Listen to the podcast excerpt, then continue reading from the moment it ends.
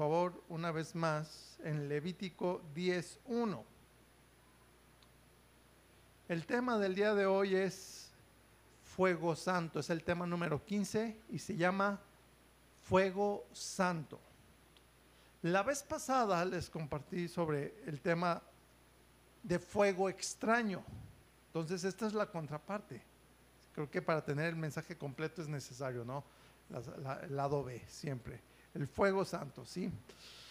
Precisamente aprendimos sobre el fuego extraño, que no hay que ofrecer a Dios alabanza que no viene de Él, que no es conforme a la palabra de Dios. No hay que servir a Dios de, una manera que no es santa, ¿sí? de una manera que Él nunca mandó, ni tenemos que atribuirle a Dios cosas que Él nunca dijo. Sí, eso es importante, eso es fuego extraño dijimos que hay canciones mm, de alabanzas que suenan muy bonitas, que conmueven, ¿verdad? Tocan el corazón, pero que no son conforme a la palabra de Dios. Tienen algunas cosas sí, pero, pero en sí el mensaje, el contexto, tú te das cuenta, no, pues eso no es así. Y eso es fuego extraño. Son canciones emocionales, pero que salen del contexto bíblico. Algunas algunos quieren también, algunas personas quieren servir a Dios, ¿verdad? Otros hermanos quieren vivir como cristianos, pero no llevan una vida en santidad. Se dicen cristianos, pero no viven conforme a la palabra. Eso es fuego extraño, ¿sí? Las cosas de Dios, que las cosas que son para Dios, debemos hacerlas siempre conforme a la palabra, siempre como Dios nos lo ha mandado, como Dios lo ha establecido en su palabra. Amén. Recuerde que parte del fundamento de nuestra fe es que creemos lo que dice la palabra. Hoy vamos a aprender precisamente el fuego santo, el fuego que es correcto, que debemos ofrecer como alabanza delante de Dios.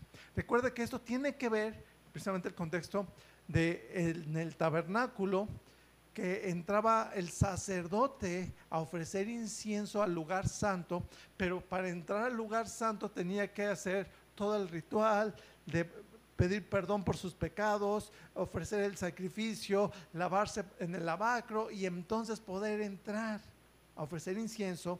Y para ofrecer incienso llevaban el incensario y tenían que tomar el fuego del altar de incienso. ¿De acuerdo? Eso es bien importante. ¿sí? Entonces es lo que vamos a aprender.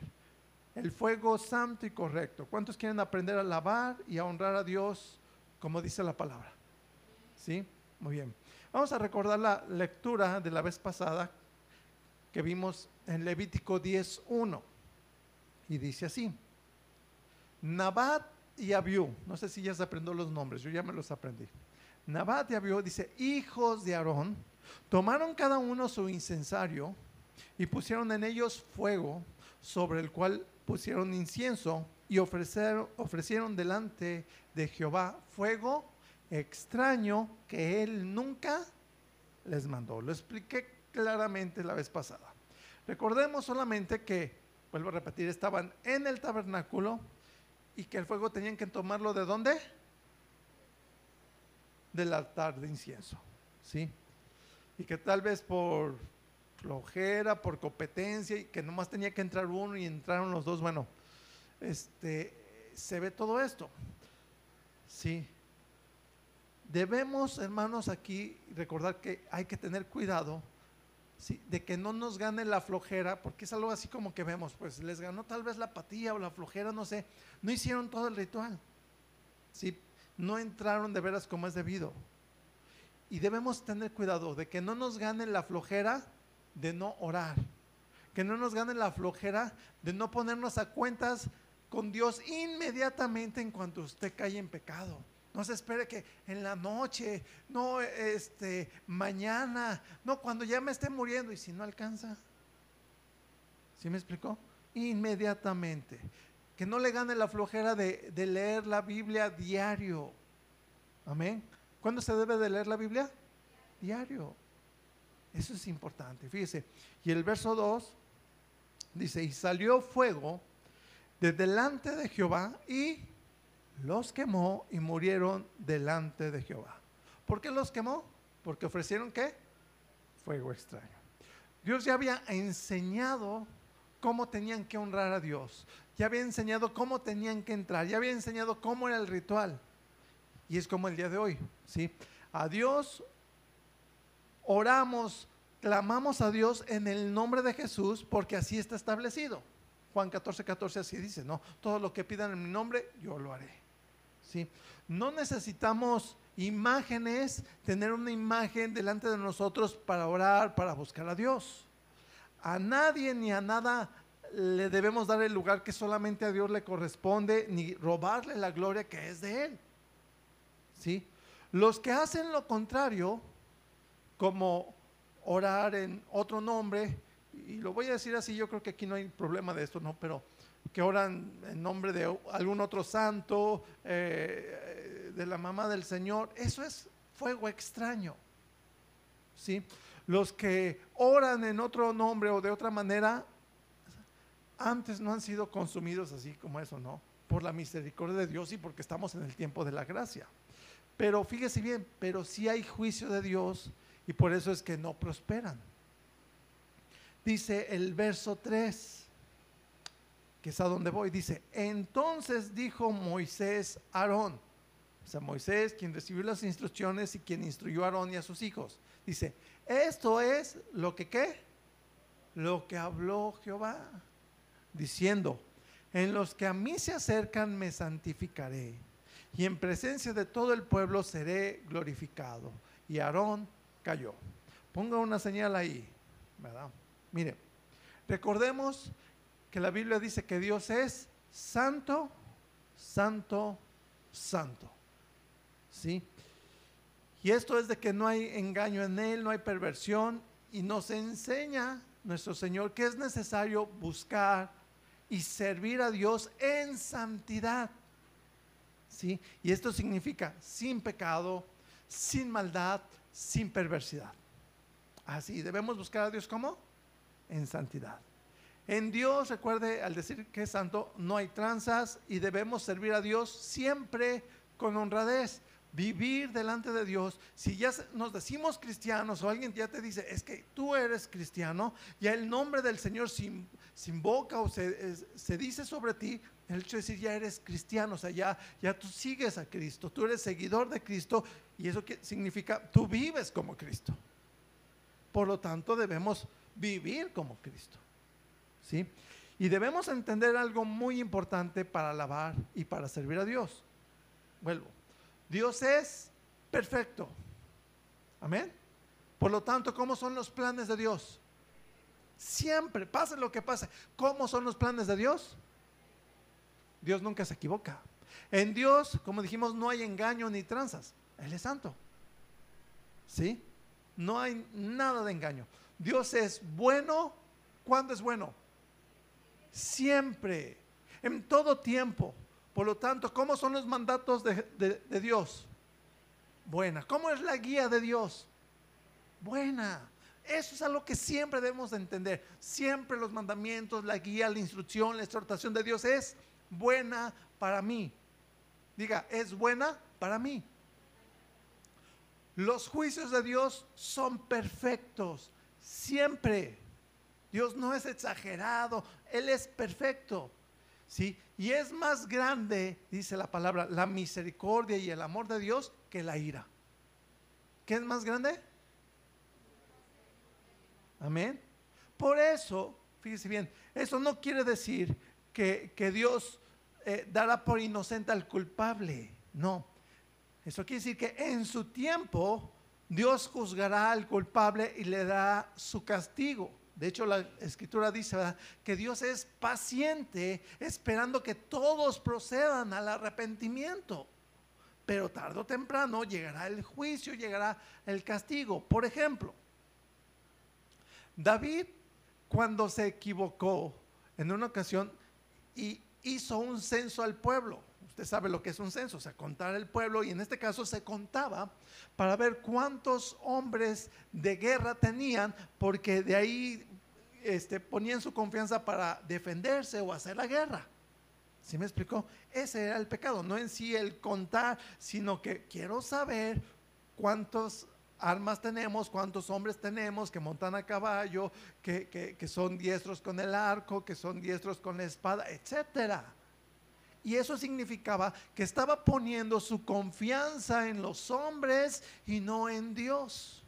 Por eso es que David pecó cuando hizo un censo al pueblo, ¿sí? a sabiendas que no debería poner su confianza en, en- en en el hombre. Y vino juicio de Dios. Llegó el profeta de Dios, le dijo, David, escoge entre tres cosas, ¿verdad? Este, que venga, que venga este, tus enemigos y, te venzan durante tres meses. Y bueno, le dio tres cosas a, a entender. O que estés bajo la mano de Dios y la mano de Dios esté sobre ti. Y David apeló a la mano de Dios, dijo, mejor que la mano de Dios sea sobre mí y no la mano de mis enemigos, no la mano del hombre. ¿Sí? Y es aquí algo que aprendemos. Es mejor ser disciplinados que ser condenados. Apréndaselo. ¿Qué es mejor? Y estoy hablando la condena, fíjese bien, de ser excluidos de la presencia de Dios. Usted y yo estamos aquí porque creemos en Dios y porque creemos que un día vamos a llegar a la presencia de Dios. Amén. La cosa es, ¿se va a quedar usted ahí? ¿Quiere quedarse usted ahí? Yo creo que todos los que estamos aquí decimos, sí. Ok, ese es el punto. Entonces, a sabiendas de eso, sí, eso es lo que es la vida eterna y eso es lo que, aunque aquí este cuerpo va a morir, el punto es que estando allá no muramos. ¿Y qué es la muerte eterna? Que estés excluido de la presencia de Dios en un sufrimiento eterno. Amén. Por eso es mejor ser disciplinados, aunque en esa disciplina tal vez alguno pierda la vida, a ser excluidos y condenados por toda la eternidad. ¿Cuántos dicen amén? Digo, porque hay cosas así, ¿no? Hay, hay- hay personas que yo, yo, algo de lo más difícil que es para uno como pastor, como siervo de Dios, es cuando tienes que ir a, un funeral, a veces de un bebé, a veces de un niño, que su familia son cristianos, y a veces te quedas, ¿qué digo? ¿Sí? Y eso es difícil. Y bueno, recurrimos a la palabra y, siempre un consuelo a veces que, que- que llega, ¿no? Le decimos, mira, la verdad, volvemos al punto, Dios es sabio, Dios es perfecto, Dios es bueno. Y, la mamá dice, ¿cómo es bueno? Y papá, ¿cómo? Tú no sabes si Dios te lo deja, que lo hubieras malcriado, que se hubiera perdido, hubiera sido un delincuente, etcétera. Y a veces, Dios prefiere a veces así también en personas que de repente este, se entregaron al Señor y luego se desviaron, ¿verdad? Y, y luego como que regresan al Señor y Dios les quita la vida. ¿Y por qué se lo llevó? Porque a veces Dios sabe que si te deja, te vas a perder. Y Dios sigue siendo sabio, Dios sigue siendo perfecto. Es mejor ser disciplinados que ser condenados. ¿Sí? En el caso de los hijos de Aarón, Nabat y Abiú, murieron por ofrecer fuego extraño. ¿En qué vemos el amor y la misericordia aquí? Porque Dios es amoroso y misericordioso. Bueno, vemos amor en que esto es una advertencia para que nadie sirva a Dios sin santidad, sin la palabra de Dios, sin que viva como Dios ha establecido y sin que le sirva como Dios lo ha establecido. Amén. Eso es una advertencia. Va captando, porque nunca había pasado, pero vino la instrucción, ¿sí? Vino, vino precisamente la advertencia y llegó la disciplina. Y es lo mismo que cada papá tiene que hacer con sus hijos. La instrucción, enseñar, advertir y corregir. Amén. Y Dios estaba corrigiendo. El amor de Dios se manifiesta precisamente en su corrección. Sí, es lo que hizo aquí con los hijos de Aarón. Ponga ahí una señal en Levítico 10. Acompáñeme, vamos a Hebreos capítulo 12, verso 5. Aquí precisamente en Hebreos 12, verso 5, habla sobre la corrección de Dios y a quién corrige Dios. Dice aquí en, en carta a los Hebreos, en capítulo 12, verso 5, y habéis ya olvidado la exhortación que como a hijos se os dirige diciendo, fíjese, una exhortación a los hijos. Y dice, hijo mío, no menosprecies qué? La disciplina del Señor. Ni desmayes cuando eres reprendido por Él. Deje preguntarle, ¿a cuántos les gusta que los disciplinen? ¿Les gustaba, ¿Le gustaba que le regañaran a sus papás? ¿Le gustaban, sí o no? ¿Verdad que no? No. Mi mamá cuando se enojaba, se enojaba. Duro. Entonces yo prefería que no se enoje. ¿Sí me explicó? Pero también este, yo sabía que cuando se ocupaba, y yo siempre le doy gracias a Dios por cómo fue mi mamá, porque eso evitó que yo me desviara muchas veces. ¿Sí? Y es a lo que se refiere. No menosprecies la disciplina, sino que entiende que eso es para que no te desvíes. Por eso dice, no menosprecies la disciplina. Regreso. A nadie vio, ¿sí? Fueron disciplinados. ¿Qué fueron? Disciplinados. Aún fíjese bien, Aarón, eh, con esta situación, fue disciplinado. ¿Por qué? Porque eran sus hijos. O sea, le dolió que murieran sus hijos. ¿Va captando? Ahora, también sus demás hijos, los hermanos de Nabat de Abiú, también fueron disciplinados porque les dolió que murieran sus hermanos. ¿Sí? Y aquí es donde entendemos, Dios es un Padre justo, pero también es tierno. O sea, no, no, no, no es así duro, no. Dios es un Dios tierno. ¿Sí? Y sigo leyendo ahí en Hebreos 12:6. Dice, porque el Señor, al que ama, ¿qué? Disciplina. ¿Y qué más? Azota. ¿Qué entiende por azotar? Sus balazos, ¿verdad? Sus fajazos, como usted quiera llamarle. A todo aquel que recibe por hijo. A ver, ¿a quién disciplina el Señor? Usted, los que son papás, ¿ustedes disciplinan a sus hijos, sí o no? Sí, ¿verdad? ¿Usted puede disciplinar al hijo de su vecino? ¿Por qué? No es tu hijo. Igualmente Dios.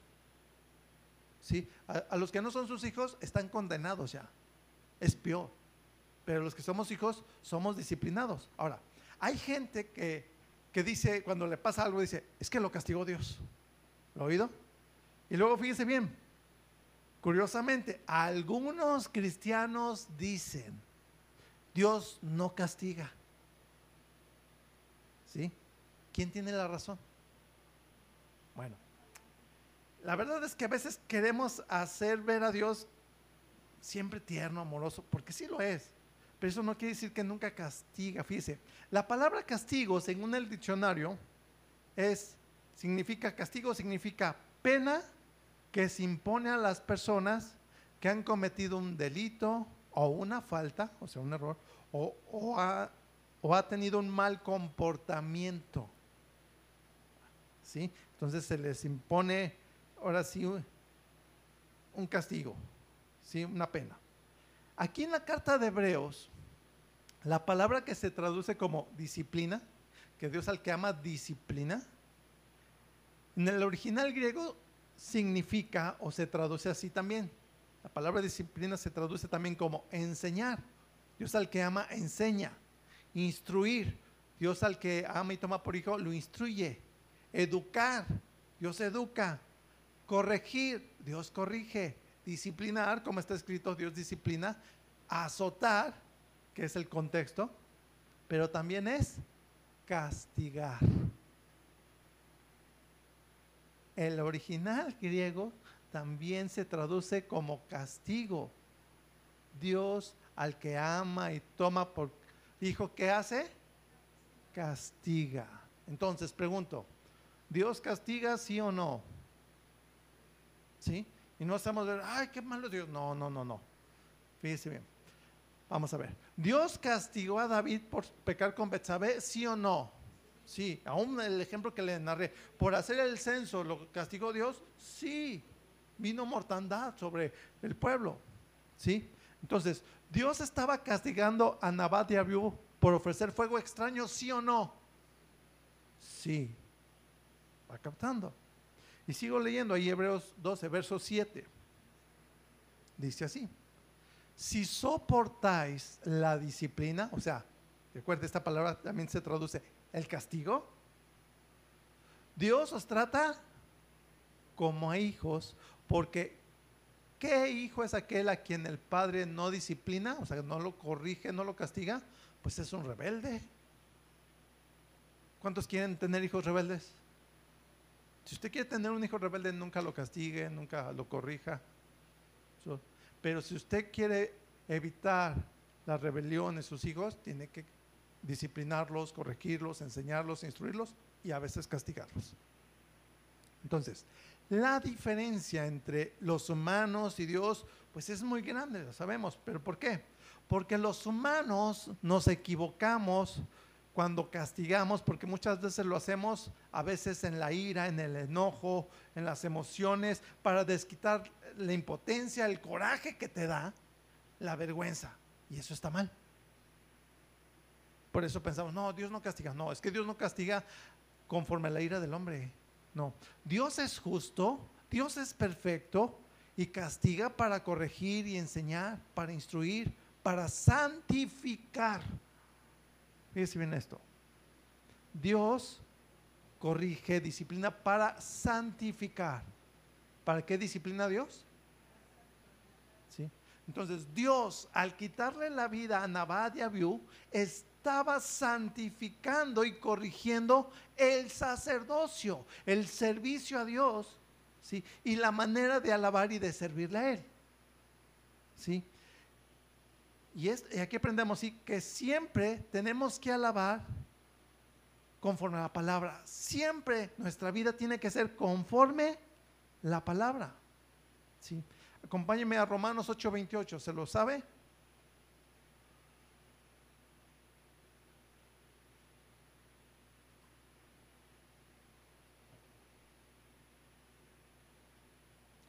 Por eso aquí en Romanos 8:28 Pablo dijo, y sabemos que a los que aman a Dios, ¿se lo sabe? Todas las cosas que los que aman a Dios, los que son hijos de Dios, y esto, todas las cosas es la disciplina, la corrección, ¿sí? Vamos. También significa las cosas adversas, o sea, contrarias o que aparentemente son malas. ¿Sí? Vamos a ver, vamos a hablar precisamente, ya que Nabad y Abiú murieron, vamos a hablar de la muerte. La muerte. En realidad, la muerte para los que no son hijos de Dios, para los que no son de Cristo, es mala. ¿Por qué? Porque están condenados. Y ellos no descansan en paz, entran a un lugar peor. Pero la muerte para los que somos de Cristo es buena. Dígale al que está a su lado, es buena. ¿Por qué? Pues porque los que los que somos de Cristo sabemos a dónde vamos, pero los que no son de Cristo al morir entran al sufrimiento eterno. ¿Sí? Los que nos hemos entregado para vivir y servir a Cristo, dice la misma palabra, morir es ganancia. ¿Sí?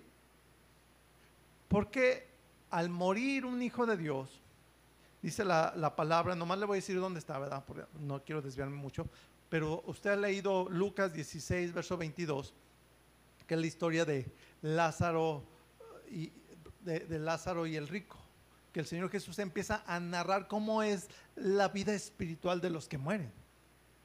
¿Sí?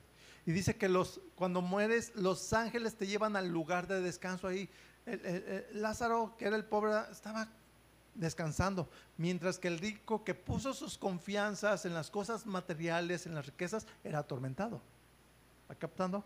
Entonces, los que somos del Señor, que confiamos en Él, el día que morimos, descansamos de todos nuestros trabajos, de todos nuestros dolores, de todas nuestras enfermedades y preocupaciones. Amén.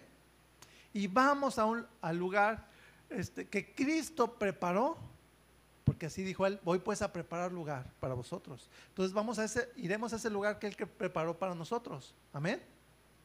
Entonces, ¿es bueno o es malo? Es bueno, porque para allá vamos, ¿sí? Ahora, si se nos llega a morir, y a veces me dice, ay, pastor, ¿por qué habla así? Bueno, a veces pasa, si se nos llega a morir un hijo, ¿verdad? Pues lo entregamos a Dios. Que fue en el caso de Aarón, ¿verdad? Murieron sus hijos. Ahora, es doloroso, pero sabemos cuál es el mejor lugar para nuestros hijos. ¿Con Dios o sin Dios? ¿En este mundo o con Él? Nosotros quisiéramos, ah, no en este, pero ¿cuál es mejor? Con Él. ¿Va captando? Otra vez. Nabadia vio, al morir, fíjese bien, se fueron de estar sirviendo aquí en la tierra, y aunque se equivocaron, pero se fueron a servir a Dios al cielo. ¿Va captando? ¿Cuál era el mejor lugar para ellos? Allá en el cielo. Entonces, ¿pasaron a un mejor lugar o a un peor lugar? A uno mejor. ¿Por qué? Pues porque eran nacidos de Dios, eh, servían a Dios. ¿Sí me explicó? Y sobre todo estaban entregados a Dios. Ahora, al quitarles la vida, Dios, porque descendió fuego y les quitó la vida, Dios lo que hizo fue santificarlos. ¿Sí? Más en este tiempo, pues no había venido Cristo. Pero Dios lo que hizo fue santificarlos y murieron porque la paga del pecado es la muerte. Y Dios precisamente nos dio una lección a través de, la, vida, de la muerte de Nabadevio, nos da una lección, ¿sí? Para que ahora sirvamos a Dios y vivir a Dios como Dios manda, o sea, ofrecer un fuego santo. Amén. Si a un hijo de Dios le roban, pues nos da tristeza en lo humano, ¿verdad? ¿A quién le gusta que le roben? Pues a nadie. ¿verdad? Pero ¿qué pasa realmente eh, con nuestra fe en Dios? Pues se, supone que si estamos firmes en Él, pues seguimos confiando en Dios, ¿sí o no? Aquí hay dos, dos fuegos. El que reniega tiene fuego extraño, pero el que sigue confiando en Dios ofrece fuego santo. ¿Va captando? Entramos al punto. Si nos roba o nos pasa algo, bueno, no diario es disciplina. ¿Sí? No, a veces Dios está trabajando en nuestro corazón para fortalecerlo, para santificarlo, ¿sí? O a veces trabaja con lo que nos pasa, trabaja también Dios con la gente alrededor. En el caso de Nabad de Abiú, ¿con quién estaba trabajando Dios? Pues con todos los demás sacerdotes, empezando con Aarón y sus hermanos. ¿Va captando? Y con nosotros ahora. ¿Sí? Ahora, vamos, para que vea que no todo es que, porque es disciplina, porque están en pecado. A ver. Entre los doce discípulos estaba uno que, nos cae muy mal. ¿Quién es? Pues Judas. Y dice ahí en el Evangelio de Juan que Judas tenía las uñas largas. Le sacaba la bolsa, era el tesorero. ¿Cómo, Señor? Le puso de tesorero, a sabiendas. Judas le robaba a nuestro Señor y a los apóstoles, a los demás. ¿sí? Y Dios no estaba disciplinando a nuestro Señor, ni estaba disciplinando a los apóstoles. No, con esto estaba enseñando a fortalecer el carácter de los demás. Y a pesar de que salga un traidor por ahí, un ladrón, confía en Dios. ¿Por qué? Porque a veces no evitamos que nos traicionen, nos roben, ¿sí o no? Dos fuegos, el extraño y ¿por qué a mí, Señor, yo que te sirvo? ¿Por qué eh, empiezas a renegar y a quejarte?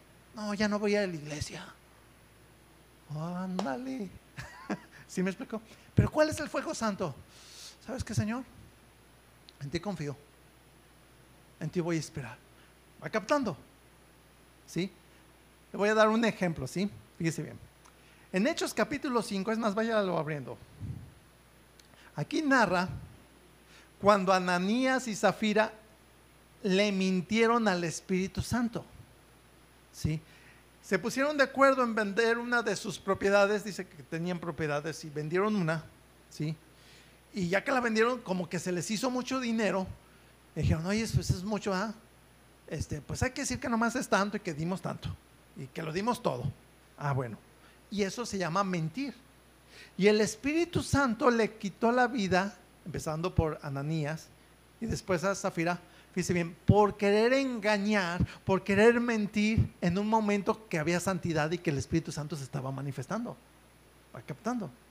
Y eso es, eso es grave. Lo vamos a leer desde el verso 8 en adelante. Hechos 5, verso 8, para no leer todo. Ya ah, el primero que había muerto era Ananías y, y ahora viene Zafira, su esposa. Dice, entonces Pedro le dijo, o sea, se refiere a Zafira, su mujer y Ana- y Ananías. Fíjese, dice, dime, ¿vendiste en tanto la heredad? Y ella dijo, sí, en tanto. O sea, fue específico al, preguntar una cantidad, en tanto. Y ella dijo, sí, en tanto. ¿Se da cuenta? Ahí está este, un mal sentimiento, un mal pensamiento y un pecado de mentir y engañar de orgullo de querer sobresalir. ¿Vamos? Verso 9. Y Pedro le dijo, ¿por qué conveniste? O sea, ¿por qué te pusiste de acuerdo? ¿Estuviste de acuerdo? En tentar al Espíritu del Señor. Cuando sabemos que Él lo sabe y conoce todo, la intención del corazón. Dice, he aquí a la puerta los pies de los que han sepultado a tu marido y te sacarán a ti. No, eso era de que hubiera caído de rodillas. No, perdóname, sí es cierto, sí.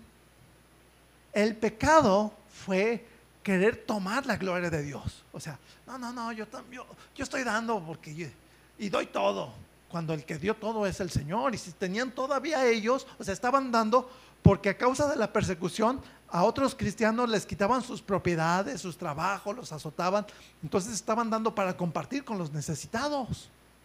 Fíjese bien la situación. Y ellos acá, no, yo, yo doy tanto y a mí no me pasa nada. ¿Me explicó? Querían fama y no buscar el reino de Dios. Y estaban mintiendo. ¿Sí? El verso 10, pues aquí pasa lo trágico. Al instante, ella cayó a los pies de a los pies de Pedro, y expiró. Y cuando entraron los jóvenes, la hallaron muerta y la sacaron y la sepultaron junto con su marido. ¿Se da cuenta? Verso 11. Aquí está lo que produce. Dice, y vino, ¿qué? Gran temor. ¿En dónde? Y sobre todo los que oyeron estas cosas. No nomás en la iglesia, sino todos, oh, caray. ¿Sí? Temor, miedo y respeto para servir a Dios y para vivir para Dios. Lo mismo que pasó con Nabat y Abiú. ¿sí? Lo mismo que pasó con ellos. ¿Sí? Cuando murió Nabat y Abiú, pues ¿cómo cree que estaban los demás sacerdotes, sus hermanos y, y Aarón? Pues ¿qué tiene, no? Pues, vamos a seguir. No, tuvieron temor de no hacer las cosas como Dios le estaba mandando. ¿Sí? Así nosotros, hermanos, debemos tener ese temor de no vivir como Dios manda, que es en santidad. De llevar una doble vida, de estarle dando vueltas. Ya después me compone. No, no, no, lo que pasa es que mis hijos son muy exagerados, o mis papás son muy exagerados, mi esposo es muy exagerado. ¿Qué exagerados son? Así nomás se vive a la ligera y ya. ¿Va captando? O sea, ¿qué esperan? Que venga disciplina o fuego o algo. Recuerden, Dios es bueno. Y si nos manda a hacer algo, algún mandato, arreglar nuestra vida, lo que sea, dejar de mentir, lo que sea, es para nuestro bien. ¿Sí o no? ¿Sí? Si prohíbe en su palabra, en sus mandamientos, que hagamos algo, es como los miércoles estoy hablando, eh, hablé sobre el morbo, estuvo muy bueno. ¿verdad? Pues es para nuestro bien. De no fornicar, no adulterar, no blasfemar, etc. Y todo lo que pasa a los que amamos a Dios, ¿sí? aparte de que es para nuestro bien, es porque nos forma a la imagen de Cristo. O sea, nos santifica. O sea, el hecho de que murieron aquí Ananías, Zafira, murió Nabadia, es para santificar. ¿Sí? O a veces lo que nos pasa también es, es para que nos demos cuenta, a ver si ya somos a su imagen. A ver si ya reaccionamos como reacciona nuestro Señor. Es para que le demos la gloria y la alabanza en medio de las adversidades, en medio de las cosas contrarias. Y este es el fuego santo y correcto. ¿Sí? Que en todo lo que nos pasa, sean advers- adversidades, o sea, cosas contrarias, alabemos a Dios. ¿Va entendiendo? Vamos a regresar. Levítico 10, otra vez voy al verso 3. Vamos a ver, fíjense bien, la actitud de Aarón al morir Nabadiabio. No sé si la observó, pero lo vamos a enfocar. Voy a empezarlo a leer. Levítico 10, verso 3. Entonces Moisés dijo a Aarón, mira, esto de que descendió fuego del cielo y, y, mató a sus hijos. Esto es lo que habló Jehová diciendo. En los que a mí se acercan me santificaré y en presencia de todo el pueblo seré glorificado. Y Aarón cayó. ¿Qué hizo Aarón? Hágale así. Así. No dijo ni pío. Ese es el punto. Mire, hay ocasiones que en medio del dolor, del sufrimiento, a veces la frustración, mira, es mejor no decir nada, porque la vas a regar. Vas a ofrecer un fuego extraño. Cuando estés así, no digas nada. Le voy a dar algunos ejemplos. Ponga ahí su señal, recuerde. Salmos 37, verso 7. ¿Cómo la Biblia dice, guarda silencio? En medio de los problemas, de las adversidades. O sea, lo que Dios menos espera es el fuego extraño y el fuego extraño es quejarte. El fuego extraño es estar maldiciendo, estar eh, haciéndote el digno. Pues ¿quién es digno de nosotros, hermanos? ¿Cuándo ha sido digno? Si somos pecadores. Digno. El que es digno se entregó por nosotros. Lo azotamos con nuestros pecados. Lo crucificamos. Se dio por nosotros. Y él dijo, Padre, perdónalos. Ante eso, ¿qué, qué, decimos, hermano? Dice aquí el Salmos 37, verso 7, guarda silencio ante Jehová y espera en él. dice, no te alteres con motivo de, del que prospera en su camino. Es que aquel sí le va bien, aquel sí lo bendices, aquel sí le das, y a mí no. Guarda silencio. ¿Ante quién? ¿Qué le, qué le podemos reclamar a Dios? ¿Sí?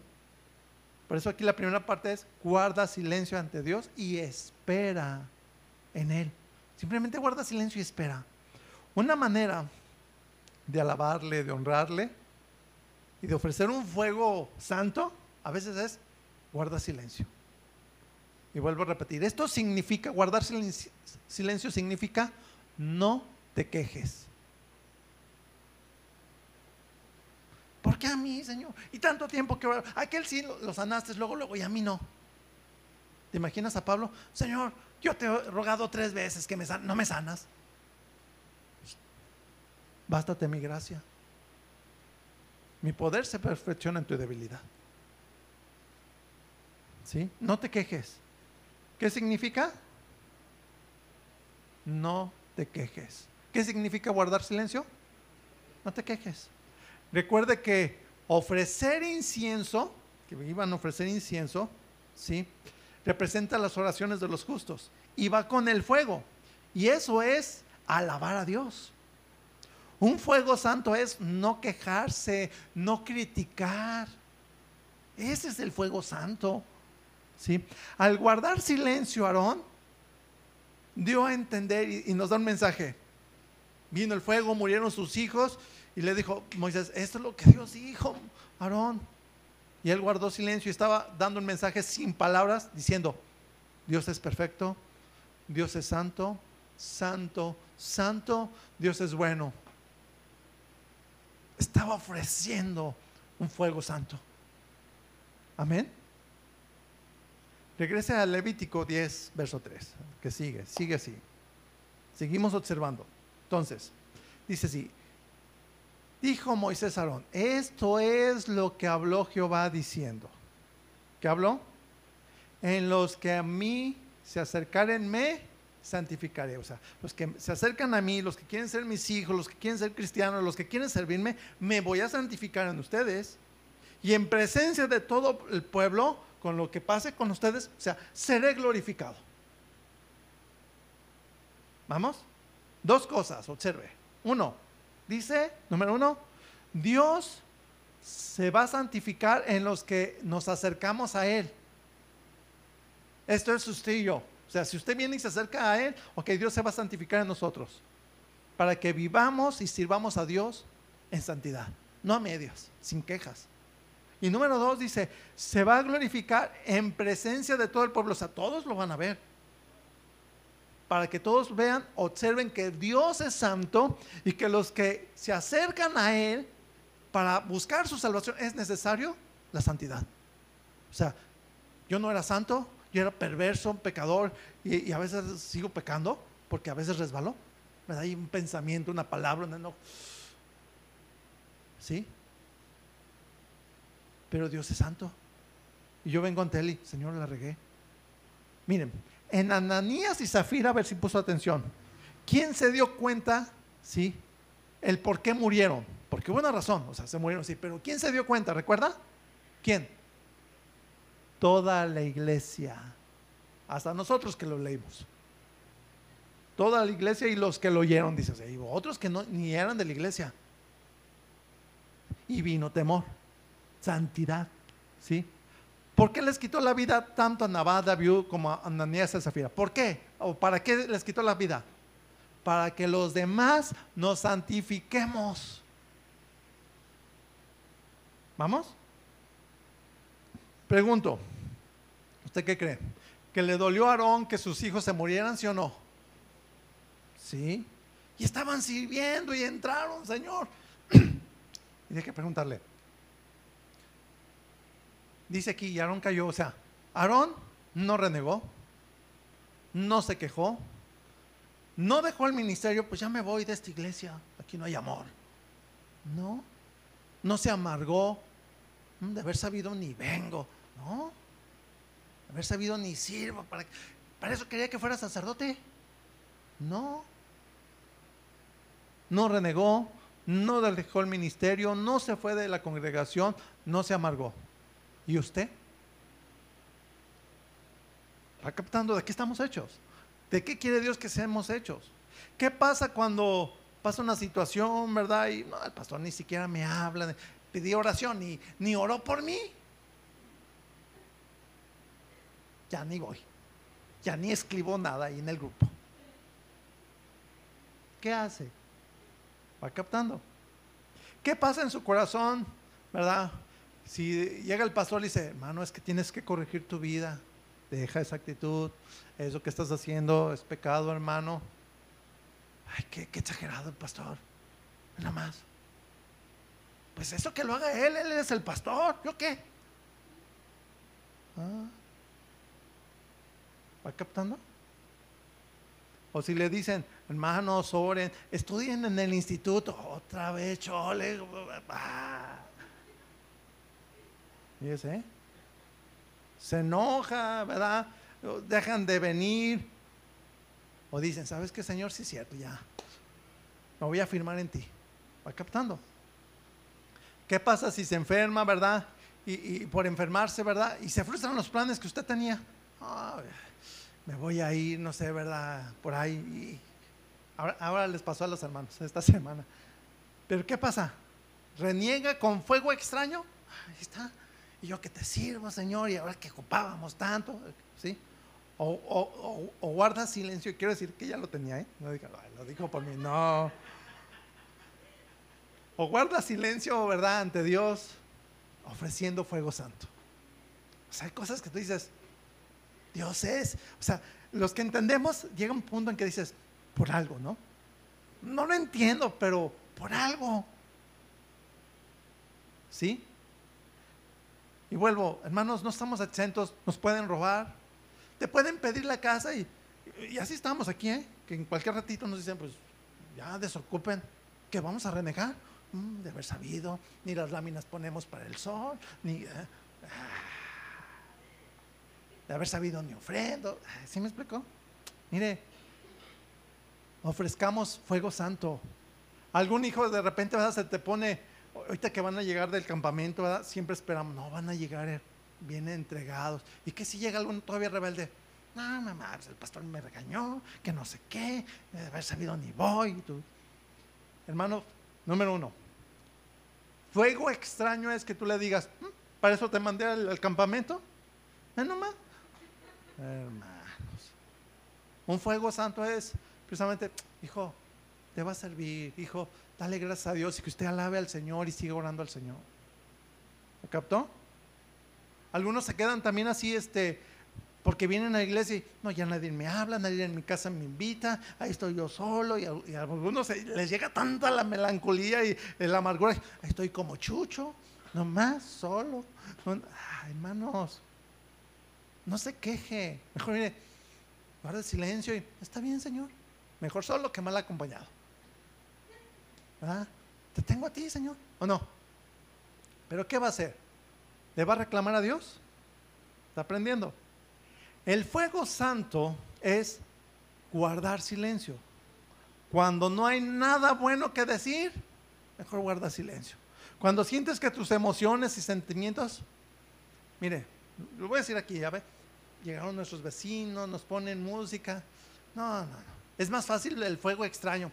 Qué flojera estar orando. No, Señor, que descienda fuego sobre ellos y consúmelos. No, hermano. ¿Sí? Señor, te ocupan, tócales, sálvales, ah, dales con- conciencia. ¿Sí me explicó? Amén. Fíjese lo que es guardar silencio, ¿eh? Proverbios 17, 20, 28. Me voy a dar un poco de prisas. Váyame siguiendo. Dice así: Aún el necio, cuando calla, es contado por sabio. Y el que cierra, cierra sus labios es entendido. ¿Se da cuenta? Ahí está. Aún el necio cuando se calla es sabio. No le llegó a pasar, bueno, a mí me llegó a pasar. Que si por algo eh, mi mamá me, ¿y si este es esto? Que, uh, si yo decía, no, ¿por qué? Mm. Mire, igual, igual es con así como que, ¿me reclamas a mí?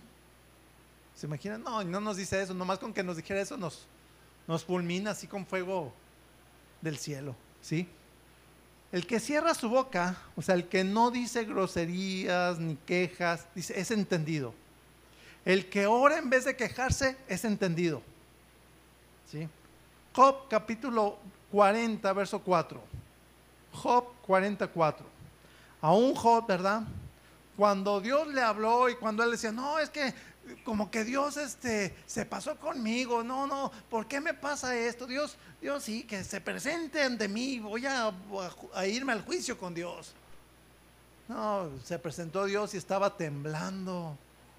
Le empezó a hablar Dios y, ay Señor, y ya nomás dice aquí en el verso 4, dice, he aquí yo soy vil, Señor. ¿Qué te voy a responder? Mi mano pongo sobre mi boca, o sea, calla boca. ¿Sí? Y mire, ¿recuerda el caso de Job? Perdió todos sus hijos. Siete hombres y tres mujeres. Diez en total. En un instante. Perdió todas sus empresas, quedó en bancarrota. Perdió la salud. Y luego sus tres amigos que le quedaban lo estaban culpando y, y- y condenando con esos amigos. Fíjese, llegó el momento en que, vuelvo a repetir, Job pensó, no, es que sí es injusto, ¿verdad? Lo que me está pasando. Y este es un punto, fíjese, clave para entender y para poder ofrecer fuego santo a Dios. Cuando tú te encuentras, como que sí es inju- injusto esto. No, no, no, no. ¿Sí? Muchas veces en los problemas, muchas veces en el dolor, en la tristeza, a veces no sabes qué hacer. Nos sentimos desamparados, abandonados, solos, a veces sin ayuda ni salida. Pero recuerda lo que dice en cuanto a los el, corazón en Jeremías 17:9. Dice Jeremías 17:9. Engañoso es el corazón, o sea, los sentimientos, las emociones, más que todas las cosas, y perverso. ¿Quién lo va a conocer? Nuestras ideas, nuestros sentimientos, nuestras emociones, a veces son muy extremos. O sea, hay una razón a veces, ok, pero no seas tan extremo.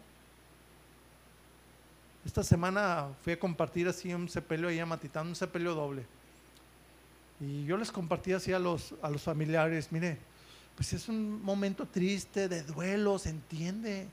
Señor Jesús mismo lloró y nos puso unos lagrimales pues, para que salgan las lágrimas. Digo, y es normal sentirte triste, eso se llama duelo. Digo, pero no permitas que tu duelo te lleve a una depresión. O sea, sí, está bien, llora, pero entrégale esa tristeza a Dios. O sea, las emociones extremas son malas. Es lo que dice aquí en Jeremías. Amén. Por eso no debemos conducir nuestra vida por los sentimientos. Debemos conducir nuestra vida por lo que dice la palabra. Y esto lo dice en 2 de Corintios 5:7. Segunda carta de Corintios 5:7, se lo voy a leer, anótelo. Y dice así, mire, se lo debe de saber, porque por fe andamos, no por vista, no por lo que vemos, no por lo que sentimos. Nos conducimos por lo que dice la palabra. ¿Sí? Es como, ¿te acuerdas del tiempo de la pandemia? Digo, todavía andamos así con algo, ¿no? Pero cuando nadie podía salir, todos ahí encerrados, ¿verdad? Y, y, algunos se enfermaban y toda la gente tenía miedo, ¿sí o no? Sí. Todos, digo todos, perdimos familiares y amigos por la enfermedad. Todos. ¿Sí? Ahora, ¿qué es lo que nos mantuvo? ¿Y qué es lo que nos mantiene aquí? O sea, de que tú te cuidaste, si eres muy bueno para cuidarte. Que tú sí te pusiste la vacuna, no sé qué. Que tú sí usabas el cubrebocas. ¿Eso es lo que te mantiene aquí vivo? ¿O es Dios? ¿Sí? Y ahí es donde la fe en Dios es la que nos sigue manteniendo, ¿sí o no? Confiar en Dios. Así se mantuvieron los primeros cristianos, hermano. ¿Sí? Recuerde, los primeros cristianos, mire, por ser cristianos, por seguir a Cristo, les quitaban sus posesiones y ellos alababan, no se quejaban. ¿Sí? Los encarcelaban y alababan como el ejemplo de Pablo y Silas. Los azotaban, ellos seguían alabando. Los echaban a los leones con sus bebés y todo, y ellos alabando. Los quemaban vivos y morían cantando. Ofrecían fuego santo a Dios. Ese es fuego santo y verdadero. Un fuego que no se apaga a pesar del viento de las tribulaciones. Un fuego que sigue encendido a pesar de las aguas turbulentas del dolor. Porque sí duele. Sí. Sí nos lastima, nos entristece, pero tenemos un Dios grande en el que confiamos y que no nos desampara. Por eso no debemos ofrecer fuego extraño, porque el fuego extraño, vuelvo a repetir, son las quejas, es la falta de fe, es la desobediencia, es la infidelidad a Dios y la infidelidad a cualquier otro. El fuego verdadero, santo y verdadero es, resumo con esto, guardar silencio cuando no sabes qué decir. Guardar silencio cuando llegas a la presencia de Dios y solamente te postras hasta que llegas a contemplar su presencia. Y ahí, ahí es donde Dios te fortalece. Fuego santo y verdadero es esperar pacientemente lo que Dios va a hacer. Y no estás pensando y viendo, ¿y cómo le voy a hacer? ¿Y cómo? Y, ay Señor, ¿y por qué a mí? No, no, no, espera pacientemente en Él. Y vive conforme a su palabra sin pecado. Amén. Y es lo que dice el Salmo 40, verso 1. Creo que ya estoy por terminar. Salmo 40, verso 1 dice así, pacientemente esperé a Jehová. Pacientemente, como ahí en su presencia. Dice, y se inclinó a mí y oyó mi clamor. Este oyó mi clamor, no es oyó mi queja, que sí la oye, pero no lo que espera. Esto es, escuchó mi oración, mi petición. Dios escucha al que espera pacientemente en Él. ¿Cómo hay que esperar en Dios? Dios busca a los que esperan en Él. Amén. Pero mire, deje preguntar algo. Pero ¿cómo vamos a esperar en Dios si no hay problemas? Dígame. ¿Cómo vamos a confiar en Dios si no hay necesidad? ¿Va captando? ¿Cómo vamos a clamar a Dios si no hay un dolor? Si no hay una enfermedad. El dolor, los problemas, las necesidades no deben de, de, de hacernos quejar, no, nos deben de llevar a esperar y confiar en Dios. ¿Va captando? Nos deben de llevar cuando pasamos por alguna necesidad, algún dolor, alguna enfermedad, nos debe de llevar a vivir más en santidad. Es lo que pasó con Aarón, ¿sí? Y con la iglesia. Nos debe llevar a ponernos a cuentas con Dios y a esperar pacientemente en Él. Y se va a manifestar precisamente que esperamos en Dios. ¿Cuándo? Cuando callamos. ¿Cuándo? Cuando de rodillas estamos alabándole, cuando vivimos en humildad como el Señor Jesús vivió. Amén. El verdadero incienso que presentamos, que son oraciones y alabanza, viene de un fuego santo. Dios espera, hermanos, que ofrezcamos incienso santo. Dice aquí el verso 2 en el Salmo 40, dice, y me hizo sacar del pozo de la desesperación y del lodo cenagoso. Puso mis pies sobre peña y enderezó mis pasos. Amén. ¿De dónde nos saca Dios? ¿Se da cuenta? No quiere decir que no nos desesperamos. Ah, es que no, no, nos va a sacar de ahí. Hay momentos que son desesperantes, pero sé paciente, espera en Dios. ¿Sí? ¿Dónde pone Dios nuestros pies según este salmo, verso 2? en la peña. Y esto significa en la roca de nuestra salvación. ¿Quién es? Jesús. Y endereza nuestros pasos, o sea, nos santifica, nos limpia, nos purifica. Verso 3. Puso luego en mi boca cántico nuevo, alabanza a nuestro Dios. Fíjese, dice, verán esto muchos y temerán y confiarán en Jehová. ¿Se da cuenta cómo todo es lo mismo? ¿Cuándo es cuando va a poner un cántico nuevo? Cuando estemos en la desesperación, cuando esperamos en Cristo, ¿verdad? Que nos ponemos a cuentas y vivimos en santidad. Y en ese momento, mire, usted de rodillas ahí empieza a llegar un cántico nuevo de alabanza, ¿sí? Cántico nuevo que es inspirado por su Espíritu Santo y que empieza a hablar las virtudes de Dios. Señor, tú eres fiel, tú eres perfecto, tú eres santo, todopoderoso. Gracias porque me amas, gracias por esta situación. Y empieza a fluir ahí un fuego santo en incienso. ¿Va entendiendo? Cuando estamos en las aflicciones, es cuando debe de fluir ese fuego santo. Y ahí Dios da paz. Ahí Dios fortalece. ¿Sí? Es en los momentos débiles y de desesperación cuando en Él, dice la palabra, somos fuertes. Cuando eres débil, en Él eres fuerte. O podemos ser fuertes en Él. ¿Sí? Para terminar. No sé si usted ha escuchado un canto, pero yo creo que sí, la mayoría. A veces aquí lo entonamos en septiembre. El canto del alfarero yo el barro soy. ¿Recuerda?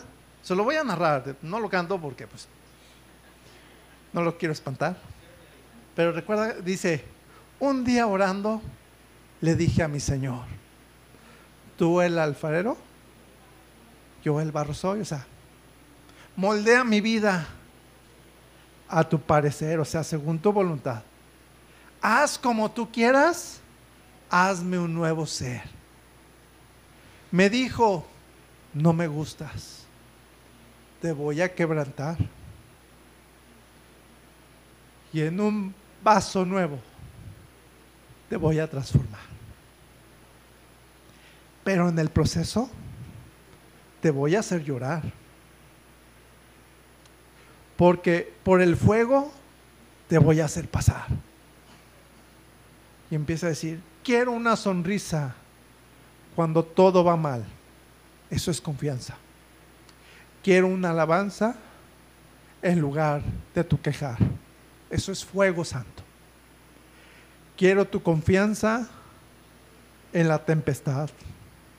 Y quiero que aprendas también a perdonar. Amén. Aarón perdió a dos de sus hijos. Y vuelvo a decir, no renegó no dejó de servir, no dejó de reunirse, no dejó, no se quejó, no se amargó. Siguió ofreciendo incienso con fuego santo. Siguió entrando hasta el lugar santísimo a ofrecer incienso. Así nosotros, hermanos, debemos ofrecer ese incienso. Oraciones y alabanzas con fuego santo, con actitud y una vida de santidad. Vivir en Dios como Dios nos lo ha establecido, a la imagen de Jesús. Servir a Dios, que todos los que sirvan, sirvamos en santidad. Porque eso es ofrecer fuego santo. Cierre sus ojos. Si usted se identificó con esto, dígale, Señor,